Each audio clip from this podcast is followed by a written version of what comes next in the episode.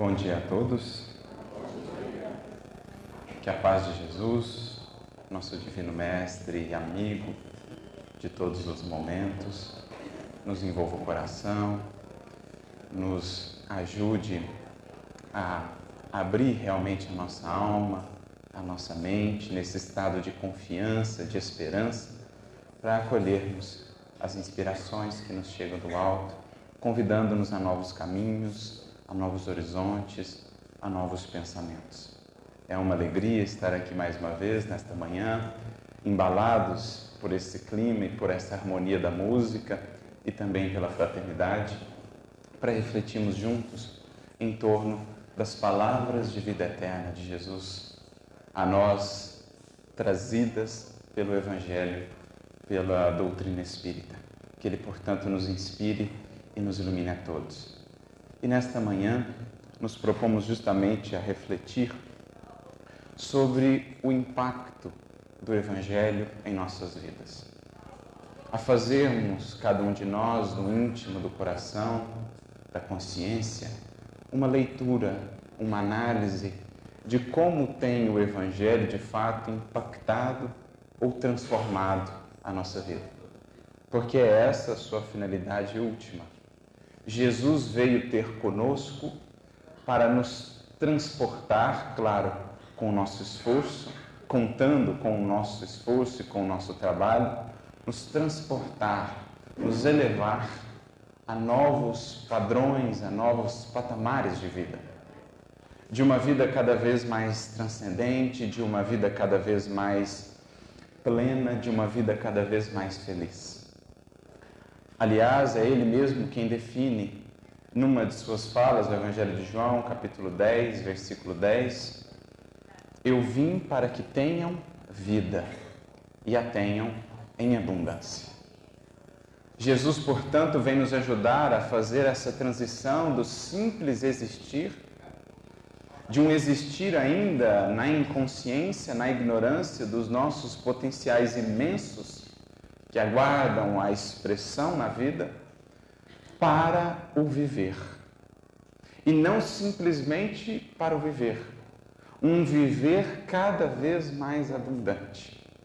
Uma vida que cada vez mais transborda, irradia, exala por onde passa, pela simples presença, pela simples irradiação. É interessante que Jesus tenha falado isso àqueles interlocutores que o ouviam, a nós mesmos que hoje o lemos nas páginas do Evangelho, porque teoricamente os que o ouviam então, como hoje, estávamos, estamos vivos. E no entanto, Jesus vem dizer: Eu vim para que tenham vida convidando-nos a pensar o que é realmente viver.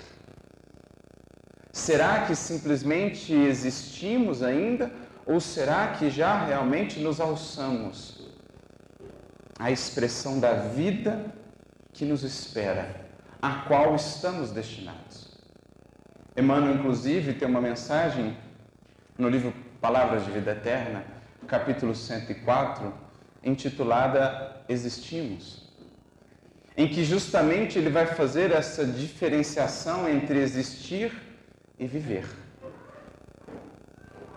Muitas coisas existem, muitos seres existem, mas poucos ainda despertaram para o viver. Porque, na definição de Emmanuel, a vida é a experiência digna da imortalidade. Olha que linda definição do que seja viver vive aquele que já despertou para a importância de cultivar e de valorizar aquilo que vibra em eternidade, em imortalidade. É o ser que já despertou para a consciência da sua imortalidade, mais do que simplesmente saber dessa imortalidade, já se alçou ao viver essa imortalidade. Isto é, mesmo aqui, enquanto encarnado na condição da vida transitória, se porta, se conduz como ser consciente de que tudo o que aqui temos haverá de passar e que somente haverá de perseverar, de permanecer vida afora, ecoando a eternidade afora, o que soubermos cultivar de imortal, de eterno em nós. Fica, portanto, a reflexão para cada um de nós, à luz do Evangelho, especialmente explicado pela doutrina espírita, que abre esses horizontes da imortalidade de, de maneira nunca vista antes na humanidade ou na história da humanidade, fica a reflexão para cada um de nós. O que eu cultivo hoje na existência transitória, que de fato vibra ou está projetado na vida imortal? Quais são as minhas metas de imortalidade? Quais são os meus planos de imortalidade? O que, que eu estou planejando que vai para além desse corpo? O que, que eu estou construindo que quando eu perder esse corpo, esse nome vai ficar, vai perdurar, vai permanecer? O que eu estou deixando para os meus filhos que a matéria e o tempo não poderão consumir? O que eu estou deixando para a sociedade terrestre que os séculos não poderão destruir? Qual o meu legado? Eu vivo ou apenas existo? Busco apenas atender às necessidades do corpo, comer, dormir, fazer sexo? Ou já despertei para as necessidades da alma imortal? Estudar, preencher-me, inundar-me de luz, alargando os horizontes existenciais. Conhecer, patrocinando a libertação de nós mesmos, como diria Jesus Conhecereis a verdade e a verdade vos libertará? Ou nem só de pão vive o homem, mas de toda palavra que sai da boca de Deus, isto é, do conhecimento das leis divinas, do seu destino. Isso é uma necessidade da alma. Tem sido atendida? Tem sido atendida com a mesma importância que atenda às necessidades do corpo? Como temos cuidado de nossa alma? Assim como o corpo demanda cuidados, a higiene diária, a alimentação diária, como tem estado o cultivo de minha alma, a higiene mental, o cuidado com os sentimentos e as emoções? O trabalho dignificante no bem, para além do dever, para além do simples dever, onde eu tenho caminhado um pouco além, como diz Jesus, aqueles que o quisessem seguir, quando convidados a caminhar uma milha, caminhariam duas. Então, diante dos problemas do mundo, da vida, daqueles com quem convivo, mais do que atender ao dever, o que eu tenho feito de extra? Aonde eu tenho conseguido ir a mais? Onde outros não têm amado, tenho eu tentado amar? Aonde outros não têm perdoado, tenho eu buscado perdoar? aonde outros não têm buscado a paciência, tenho eu tentado cultivar essa virtude? Enfim, nós temos buscado essa vida além do existir, porque é a isso que vai nos conduzir à mensagem de Jesus. Uma vida que transborda e que por isso mesmo influencia, desperta as vidas que com ela convivem as vidas que realmente marcam o mundo, as vidas que realmente transformam o contexto em que estão inseridas. Essa é a finalidade essencial do Evangelho de Jesus. Entendemos que essa vida abundante que ele propõe muitas vezes terá uma característica ou terá feições diferentes daquilo que o mundo nos apresenta como a vida de sucesso ou com uma vida bem-sucedida. Em geral, a vida bem-sucedida ou a vida feliz é apresentada pelo mundo como ainda muito associada às facilidades terrestres, às benesses aqui no mundo. Mas é interessante notar que as vidas que realmente ficaram gravadas nos séculos e na história como transformadoras de seu tempo, em geral não foram marcadas por facilidades ou benesses terrestres. Foram vidas marcadas por muita luta, por muito serviço no bem, por muito sacrifício pessoal a bem da coletividade, no compromisso com o amor e com a verdade. São essas as vidas que trouxeram em si as marcas do Cristo. Que vibraram em todos os tempos, em todas as coletividades, tendo o rótulo de cristãos ou não, ou não, foram esses que trouxeram em si um pouco mais do evangelho vivo. Porque essa é a ponte que precisamos fazer. Por isso, evangelho e vida é o título. O evangelho que se traduza em vida. Esse é o principal investimento de Jesus. É com esses com os quais ele mais conta, com os que puderem dar vida às suas lições, trazendo já para o presente do mundo, para as suas dores, as dificuldades que o mundo ainda passa, um pouco desse futuro que todos esperamos. Porque o Evangelho, no fundo, fala-nos desse futuro da humanidade do ser humano do amanhã, que pode começar a viver desde já aquele que se dispõe a trazer o Evangelho à sua vida. Então, uma vida abundante com Cristo, a vida que Jesus realmente veio nos trazer, é aquela marcada, sim, pela consciência edificada no bem, pelo dever retamente cumprido, pela fé e pela esperança quanto ao futuro mas também pelas lutas do mundo, pelos desafios do mundo, pelo sacrifício pessoal, a bem da coletividade e pelo intenso esforço pela mudança de nós mesmos, no bom combate diário. Por muitos séculos, a nossa concepção cristã esteve associada a uma salvação que fosse simplesmente uma adesão verbal ao Evangelho de Jesus aceitando simplesmente Jesus como nosso Mestre, como Salvador, estaríamos então guindados, garantidos nesse reino dos céus.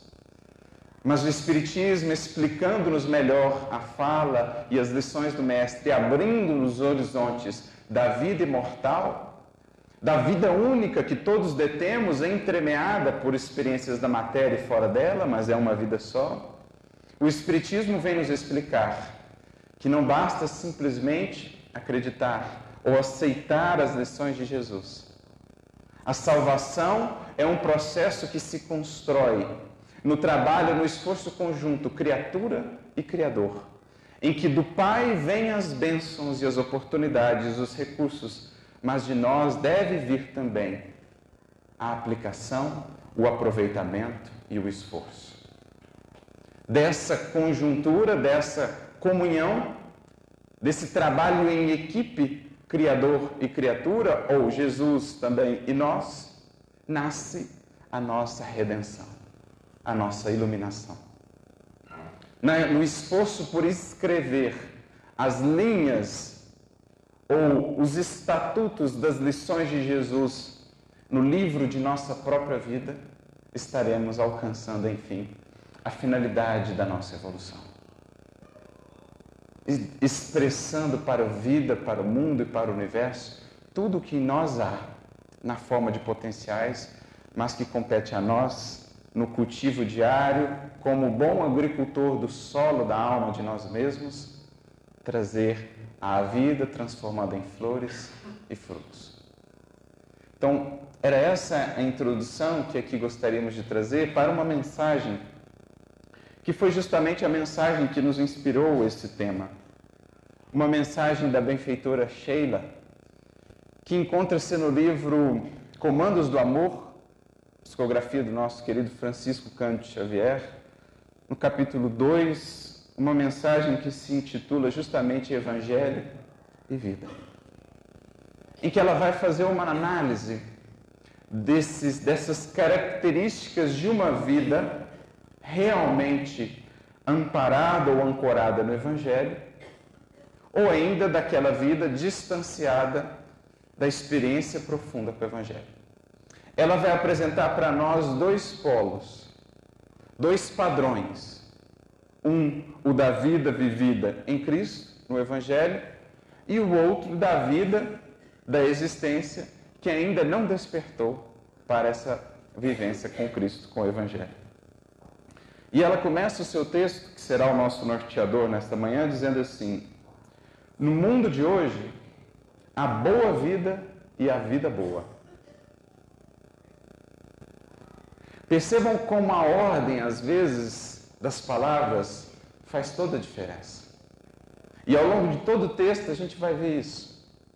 Porque a ordem das palavras muitas vezes representa a ordem de prioridades. A ordem de prioridades. Eu me recordo de uma mensagem de Emmanuel em que essa questão da ordem das palavras não demonstra ou fica demonstrada de maneira patente. É uma mensagem que está no livro Pão Nosso, chamada O Mas e os Discípulos. E Emmanuel vai dizer assim que a simples posição que nós colocamos essa palavrinha mas na frase, numa mesma frase em que tem a palavra de Jesus, já fala do quanto nós estamos numa postura realmente de decisão de segui-lo ou do quanto estamos ainda numa postura de inércia. Do quanto nós já projetamos a ascensão, já ansiamos por subir essa montanha da iluminação de nós mesmos, ou do quanto ainda estimamos permanecer nos vales da existência. Então, Emmanuel traz os exemplos. As frases de cada um desses dois tipos as lições de Jesus são realmente muito belas, encantadoras, mas eu não tenho força para vivê-las. Eu não consigo vivê-las. Então, o mas que vem depois de Jesus. Aquele mas que suplanta Jesus. Quando deixamos que as nossas imperfeições se sobreponham à nossa vontade e ao auxílio de Jesus. Mas agora olha o inverso. Eu sou muito frágil, muito imperfeito ainda, mas Jesus vai me ajudar. Olha como muda tudo. Porque agora Jesus suplanta as nossas limitações. De nós mesmos ou por nós mesmos, pouco poderíamos fazer, mas amparados por Ele e pelo seu amor, as nossas forças se multiplicam Aliás, todo o Evangelho é um hino ao valor dos pequeninos esforços multiplicados pelo Cristo. O seu reino, o reino do qual ele falava, era uma pequenina semente, mas que lançada no solo, convertisse numa árvore. Os pequeninos pães a ele entregues convertem-se nos abundantes pães que alimentam multidões. Então, o seu evangelho inteiro é um hino de exaltação ao pouco da boa vontade, multiplicado pelo muito da misericórdia divina. E é isso que ele está dizendo, Emmanuel, nessa mensagem. Onde a gente coloca o mas? Ou onde a gente coloca o Jesus? Antes ou depois do mas? Porque isso, na verdade, embora pareça assim ingênuo, fala muito da nossa posição interior de disposição, de abertura ou de fechamento de inércia. E é o que ela vai fazer aqui. Boa vida e vida boa. A própria ordem já tem algo a nos ensinar. A boa vida, ou seja, é aquela em que o nosso bem-estar vem antes do nosso compromisso com a vida, com o universo, com os outros, com a coletividade. Em que eu penso antes no meu bem e o bem dos outros fica em segundo plano. Porque muitas vezes, buscando aquilo que achamos que é o bem para nós, os nossos interesses, buscando o bem-estar, prejudicando a nós, prejudicamos a nós mesmos por não pensar nos outros, nas leis que nos regem, na coletividade, no bem comum. Então, quando colocamos o nosso bem-estar, o nosso interesse, o nosso eu em primeiro plano e colocamos a vida, o dever para com a vida, para com as leis divinas, para com o Criador em segundo plano, geralmente disso nasce, nascem problemas, as nossas aflições, as nossas dores. Como os Espíritos vão bem definir na questão 614 de O Livro dos Espíritos, Os nossos sofrimentos todos nascem do afastamento da lei natural, ou seja, do compromisso com as leis que regem a vida. Quando nós nos sobrepomos a isso, colocamos o nosso interesse acima ou antes disso, isso tem um nome, é egoísmo, tudo centrado em nós, daí nascem as nossas aflições, as nossas dores. Mas a vida boa em oposição é o contrário. É aquele entendimento em que a nossa vida deve ser um canal para o bem. Aí sim, para o bem dos outros, para o bem da vida, para o bem de nós mesmos, para o bem da criação como um todo. A nossa vida, portanto, é colocada como instrumento para o bem. Vida boa, vida que gera o bem, vida que nutre o bem, vida que se harmoniza com o bem. Então, os nossos interesses aí deixam de ser o primeiro plano. O nosso compromisso passa a ser com a vida, a nossa e a de todos, as leis divinas, tudo o que há. Então, por isso ela começa fazendo essa distinção, já entendendo que a vida vivida no Evangelho é a vida boa e não a boa vida. É a vida que se torna instrumento ou canal para o bem. E ela segue. Agora ela vai apresentando várias definições, distinguindo uma da outra, a boa vida da vida boa. E ela diz assim: boa vida é bem-estar, vida boa é estar bem. Olha de novo a ordem das palavras, fazendo toda a diferença. Ou seja, a boa vida é aquela que a busca do bem-estar transitório, da satisfação fugaz às vezes dos desejos, nos conduz depois a imensas aflições. Porque a própria palavra bem-estar traz consigo quase que intuitivamente aquela ideia de algo que é efêmero, de algo que não é duradouro. Quantas consciências, portanto, aí não vivem existência fora buscar o bem-estar ao invés de buscar estar bem?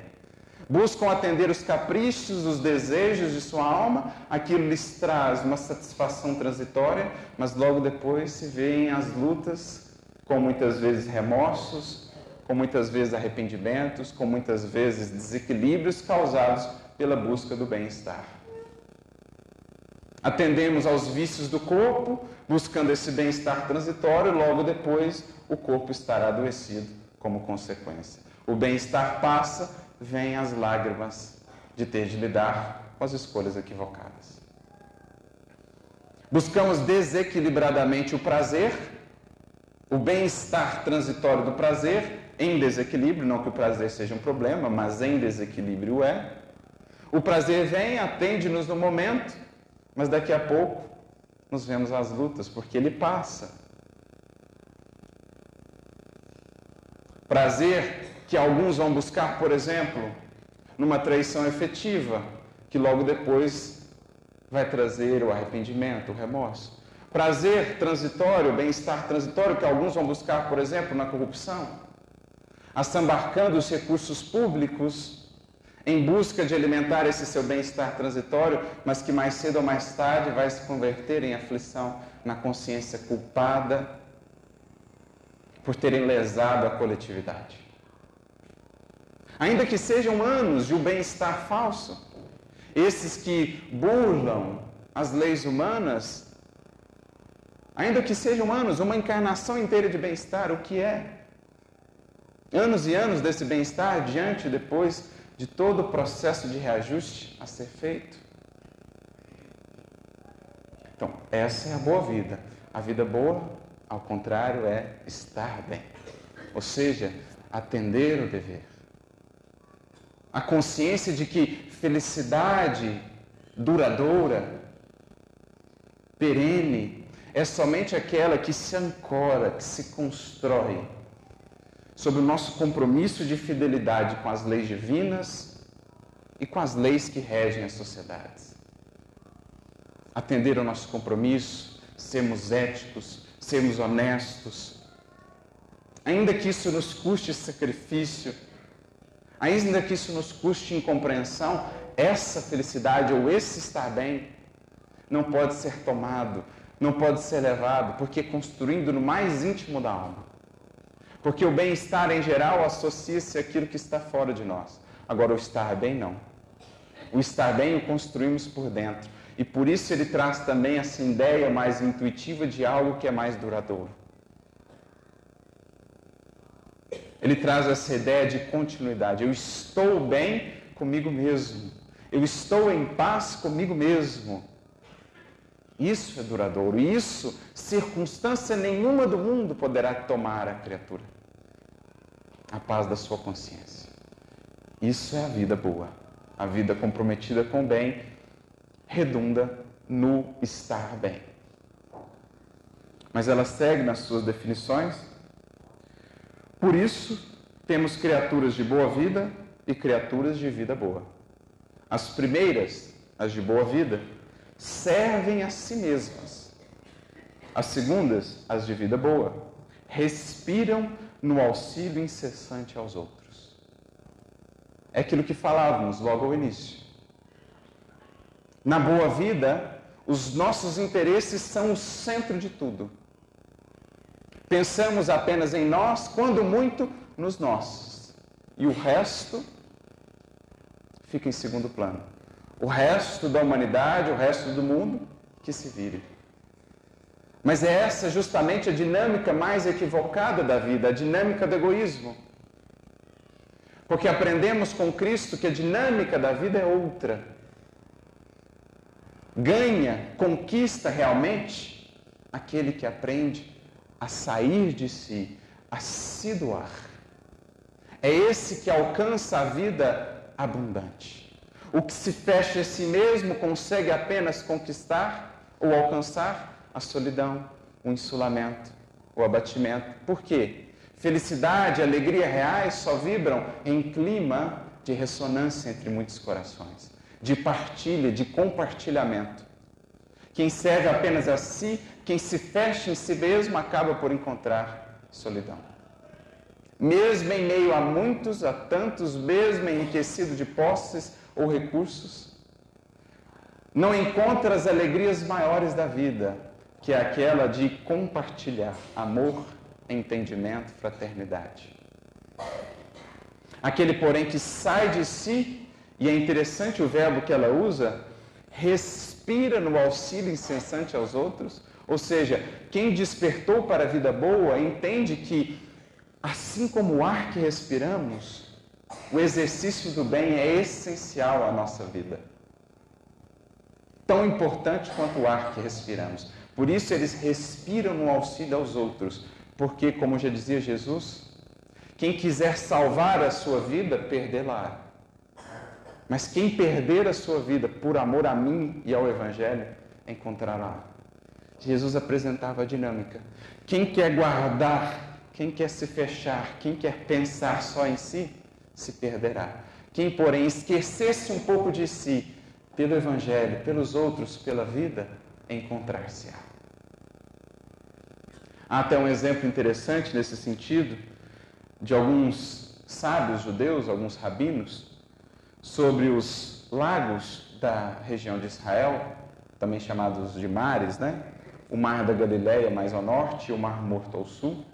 Ambos eram sustentados por um mesmo rio, o rio, o rio Jordão, que nasce ao norte de, do Mar da Galileia, nas, nas colinas do Monte Hermon, vem descendo, passa pelo Mar da Galileia, segue o seu caminho, passa ali por, por, por todo o deserto e vai desaguar lá no Mar Morto, mais ao sul. E os sábios então se perguntavam, se indagavam quanto à diferença entre os dois mares, porque, embora alimentados pelo mesmo rio, eles tinham características completamente diferentes. O mar da Galiléia era abundante de vida, de peixes e tudo mais. E o mar morto, como o próprio nome diz, era um mar estéril.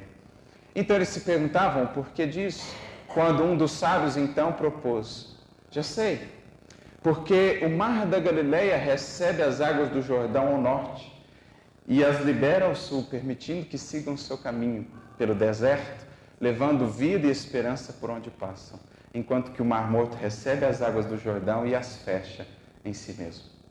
Então, um recebe e pensa apenas em si, digamos assim. O outro recebe e leva isso adiante. Não é essa uma figura da própria vida? Todos nós somos sustentados por esse Jordão de bênçãos que verte do alto a todas as criaturas na vida.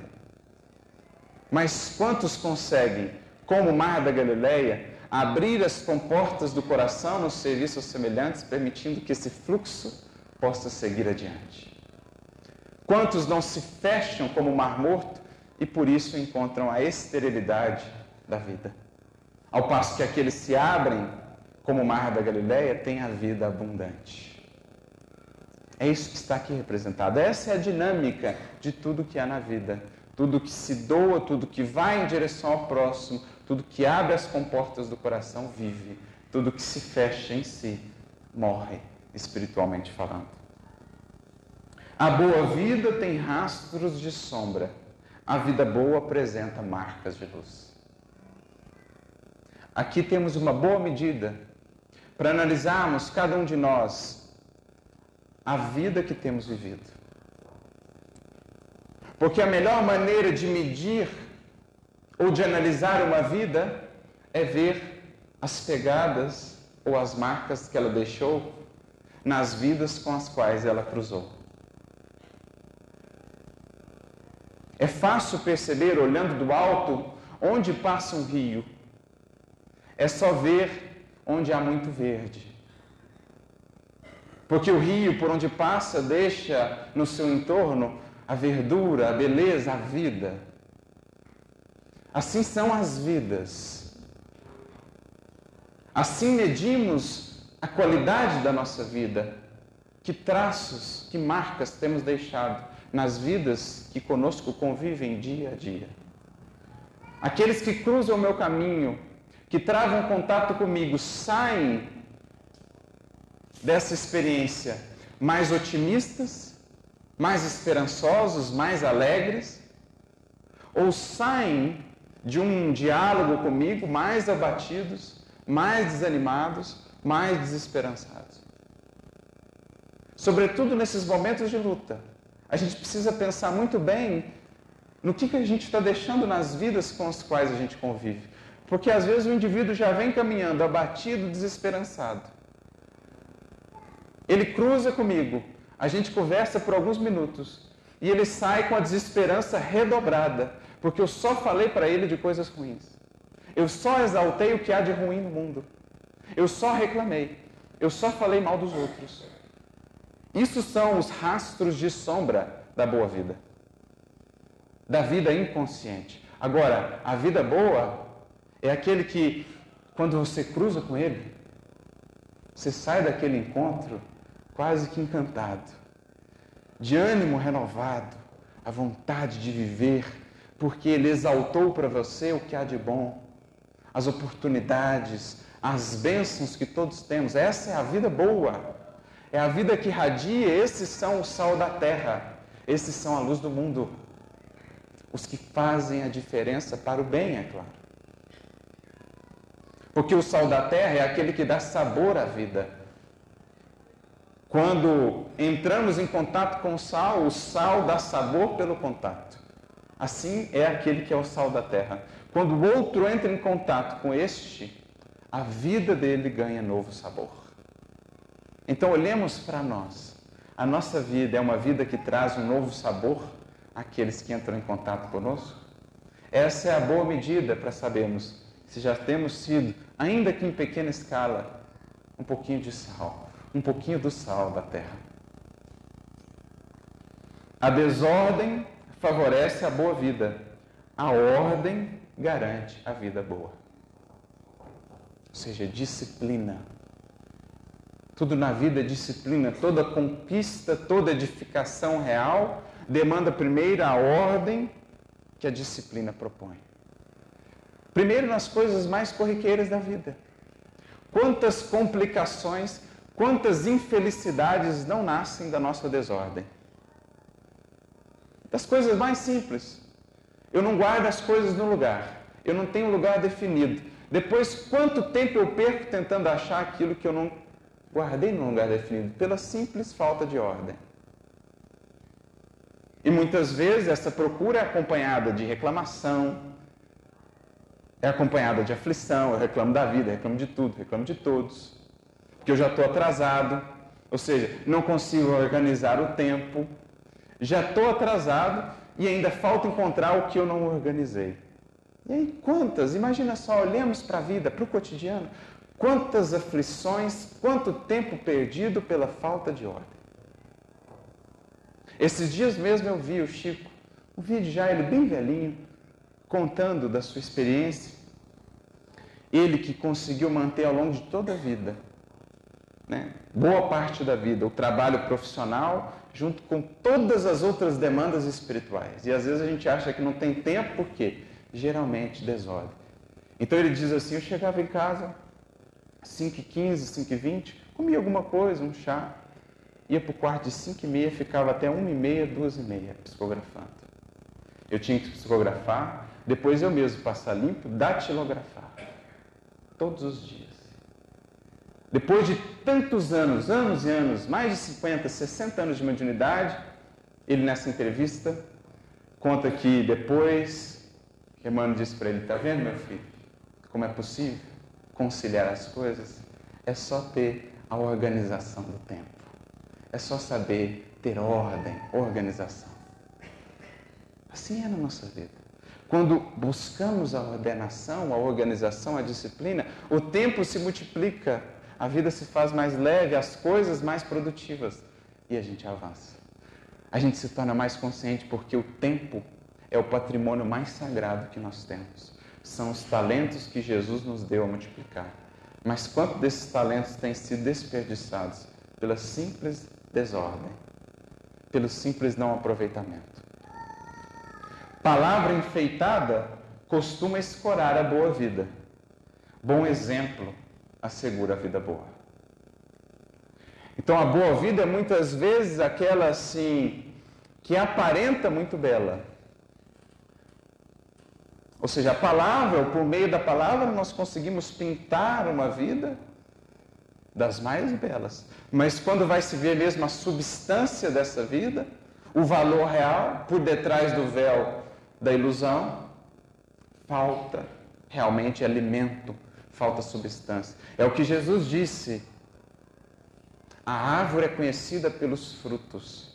E quando Emmanuel comenta essa fala de Jesus, ele diz: ele não falou que a árvore seria conhecida pela beleza da copa, pela beleza das flores, das folhas, pelo número de galhos. Porque isso a gente pode pintar, apresentar uma vida aparentemente grandiosa. A vida é conhecida por frutos. E fruto é exemplificação. Fruto é conquista real da alma, que alimenta não só a nós, como aos outros que conosco convivem. Essas sim são as vidas realmente conscientes, as vidas boas, as que se tornam árvores que alimentam as outras vidas, que sustentam as outras vidas. Como? Especialmente pela exemplificação. São as que mais nutrem a vida de novos valores, os que exemplificam. Porque é aí que está a nossa sementeira principal. No nosso trabalho de divulgação da Boa Nova, da mensagem de Jesus, quais são as sementes que temos a semear? Senão aquelas sementes que estão nos frutos que venhamos a produzir. Para semear, para ter semente para semear, eu preciso primeiro frutificar, porque é daí que eu tiro as sementes para lançar. Porque como é que eu vou lançar outras vidas o que eu não tenho na minha própria? Então, para semear, é preciso frutificar. E essas são as vidas boas, conscientes. Preguiça mora na boa vida. Trabalho brilha na vida boa. Tédio, preguiça, na definição dos espíritos, é usurpação dos tesouros divinos porque o tempo nos foi dado para a aplicação. Quando fugimos ao trabalho, que é a dinâmica da vida, que é o, o móvel do progredir das sociedades como dos indivíduos, nós estamos, em verdade, usurpando o tempo que Deus nos concedeu. Isso é a preguiça. Agora, o trabalho não.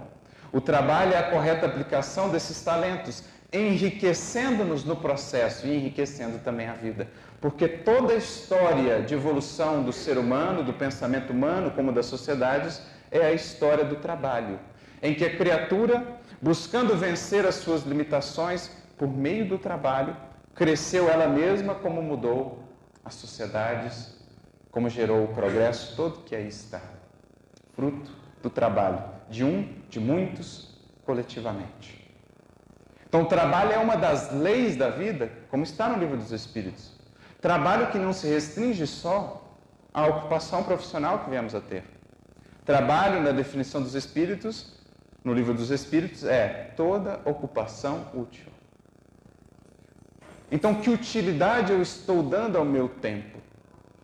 Como a aplicação do meu tempo me enriquece, como enriquece a vida? Porque estudar é trabalhar. Meditar, me conhecer é trabalhar. Se tudo que é útil é trabalho, como tem estado o meu trabalho para além puramente do trabalho no mundo? Como está o mais essencial de todos os trabalhos? O trabalho em mim mesmo, porque essa é a nossa principal obra. Todo o nosso trabalho no mundo um dia vai passar, um dia vai ser pó. Todas as construções humanas do mundo um dia deixarão de existir. O que, que vai ficar? O que esse trabalho no mundo gerou de trabalho, retrabalho em mim. Transformação em mim. Essa é a lei da vida. Quem entrou nessa dinâmica, quem integrou-se à grande sinfonia da criação, encontra sempre propósito, encontra sempre alegria. Como diz André Luiz, quando o trabalhador converte o trabalho em alegria, o trabalho se torna alegria do trabalhador.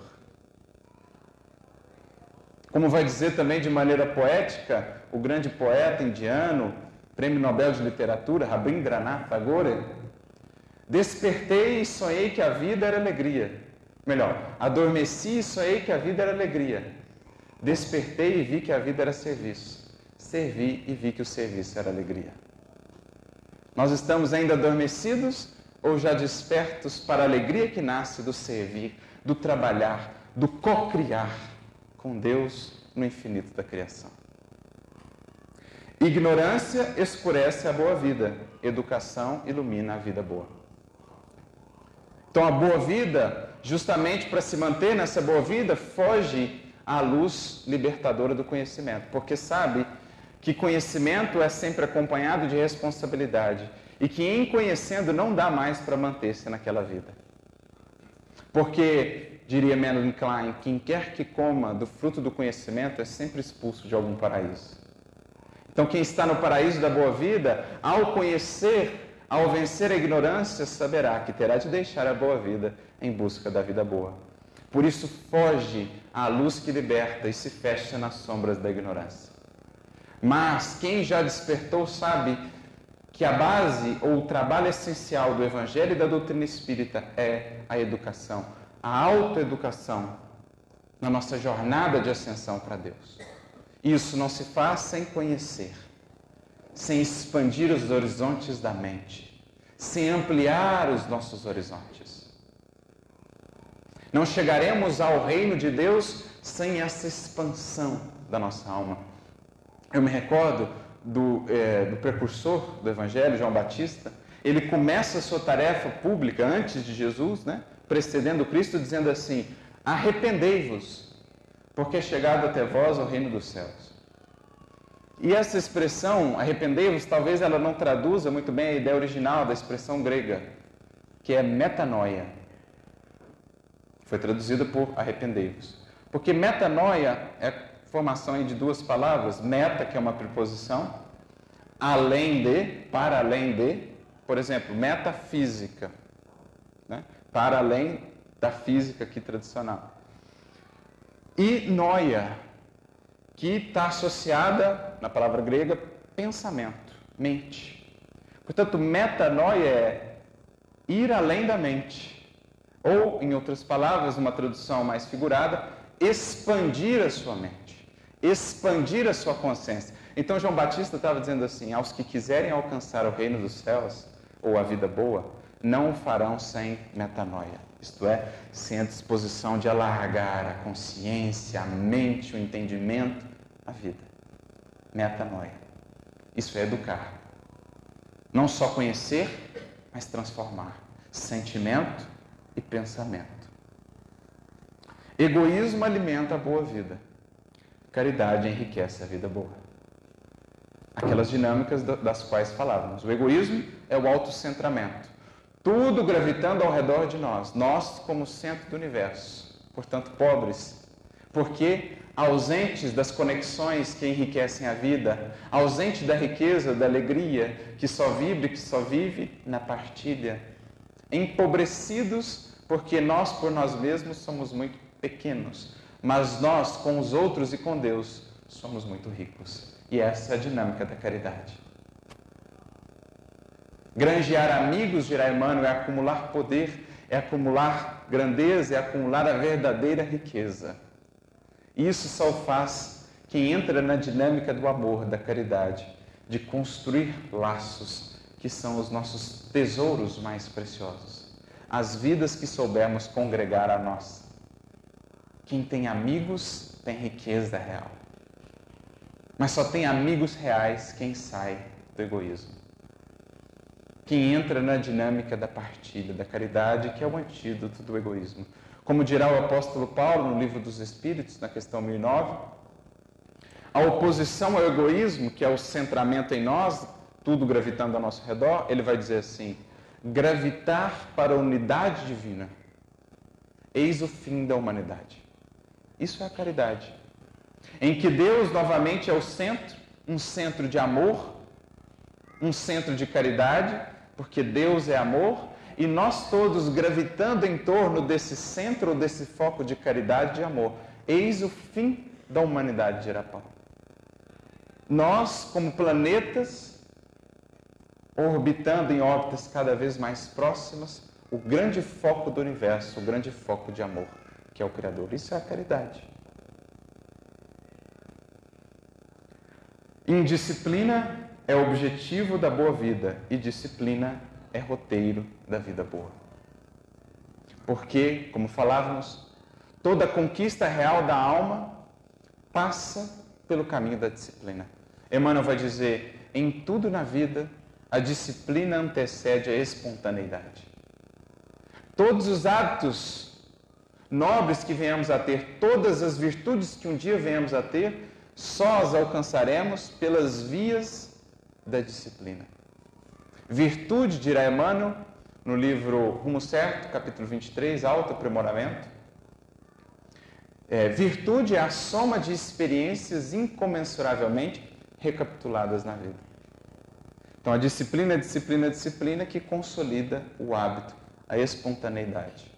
Todas essas almas que aí vemos, em que para elas o bem já parece algo natural, algo espontâneo mesmo, como simples ato de respirar, só chegaram lá porque trilharam ao longo dos séculos caminhos de disciplina.